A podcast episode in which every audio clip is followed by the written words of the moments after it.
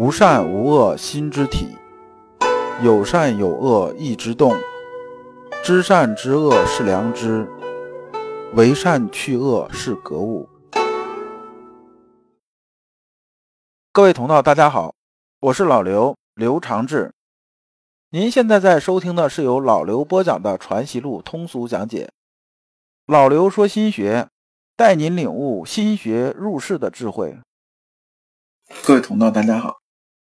今天我们继续讲解《传习录》，今天的题目是“两脚书橱不是学问”，对应的《传习录》章节是幺九九和二百。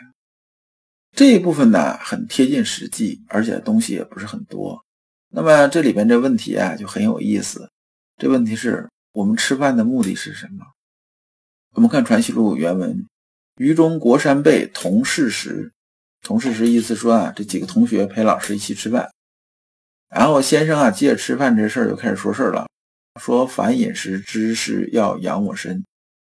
先生要讲什么呢？讲啊，我们吃饭呢是要养我们的身体，我们不吃饭就会饿死，对不对？那么我们吃了饭呢，得消化，消化了之后呢，我们才能应用于新陈代谢，才能长我们的身体，才能让我们维持啊生存下来，对不对？那如果吃饭呢，它如果不消化呢，这个食物都积到肚子里边呢？最后又什么呢？就噎实了。它里边说成癖，就是意思啊，都堆到里边了。堆到里边呢，那么就会伤到自己，它也没啥太大用处。那么先生这引申出来的意思是说呢，后世学者啊，博闻多识，留至胸中，皆伤势之病也。这也是啊，老刘啊，在修心学修了这么长时间呢，碰到过很多这些人。有些人你跟他聊的时候，他确实博闻强记，真的很厉害。就说好多啊书啊，他都记得非常清楚，哪怕是书说倒背如流吧，基本也差不多。但是呢，他日子过得并不好，既不开心呢，同时啊，过得也不是特别顺。也就是说呢，他就变成什么？变成两脚书橱啊！我脑袋里存了这么多东西，但是啊，我不能应用于实践。就像什么吃饭吃了东西不消化，就在肚子里面胀着，这个感觉是一模一样的。那这里边讲啊，学问，学问，学问是个什么东西？学问呢？按照南怀瑾先生讲的意思是说呢，学问呢，我们应对的就是人情世变。你把人情世变应对得好，那么就是学问。博闻强记呢，就变成什么呢？就变成一个存储卡了，或者说你是一块移动硬盘，东西特别多，但是呢，你能不能应用呢？应用不了。你见的哪个移动硬盘往这一放，不用电脑自己就开始唱歌跳舞，开始放出图像来，这基本是不可能的。它得插到电脑上啊，插到播放器上，插到什么什么上，才能把里边的一些数字啊，这些数字性这种文件变成声音呐，变成图像啊，变成什么什么出来。那你光一个移动硬盘有什么用？除了储存东西之外，有什么用？就没有用。老刘啊，在讲这课的时候啊，反复强调的一件事是什么呢？就是学东西啊，必须能应用于实践。如果不能应用于实践呢，就是垃圾，空耗时光和精力。两脚书橱不是真正的学问。有些人呢，甚至出来喜欢显摆什么呢？就像，鲁迅写的这《孔乙己》啊这个小说一样。孔乙己出来显摆什么呢？说啊，我跟你们说，茴香的茴呀，有几种写法？有四种写法。然后呢？洋洋得意、沾沾自喜的用这个筷子啊沾着水在桌子上写，意思。你看我比你厉害多吧？你们谁知道茴香的茴还有四种写法？但这个茴香的茴它有四种写法，有八种写法，那哪怕有一千种写法你都会？问题是它对你的人生有什么帮助？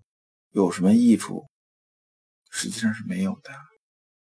我们接着看《传习录》，先生曰。圣人亦是学之，众人亦是生之。因为我们在这个传习录上的时候讲啊，说圣人呐是生而知之，就是圣人呐是生下来他就已经知道天命是个什么东西，就是天理究竟是什么样子，他很清楚天理是什么样子，我也能走过去，这不是雾里看花这种状态。而我们大部分人呢都是学而知之啊，就没学之前呢，我们看不清楚。学了之后开始雾里看花，雾里看花呢，我们透过层层迷雾啊，最后呢能不能看得清楚，那还两说。那先生啊，突然冒出这么一句话，说圣人呢亦是学之，众生亦是生之，那不跟以前讲的就反了吗？实际上这一部分呢，是阳明先生为了鼓励后学，特意把它倒过来说，大家注意语境就行了。那么他这么一说呢，跟之前讲的不一样啊。这些学生就问呐，就说何如啊？说那你先生，你以前讲的不是这样子啊，你为什么这么说呀？然后我们看先生怎么说。先生说呀，良知是人人都有的，这是一个前提。那么圣人呢，只是要保全的，就是说我圣人呢是生而知之嘛，他就保全心里面这种良知。良知什么呢？就是天理落在心之本体上，就是良知。圣人保全这些东西，就是让它不遮蔽，就相当于什么呢？相当于啊，有些人拿这个镜子啊拿过来的时候，这镜子上面啊就是有些污垢的，那么你得慢慢把它擦擦擦擦干净了，擦亮了。圣人拿这片镜子啊，上面是一尘不染的。但是镜子放在这儿，它时常是不是也会落些灰尘呢？所以圣人呢也是啊，兢兢业业的，唯唯一意这里边呢也跟兢兢业业的意思差不多，说自然不息啊，就是说这个镜子虽然是很干净，但是每天我还是要擦一擦。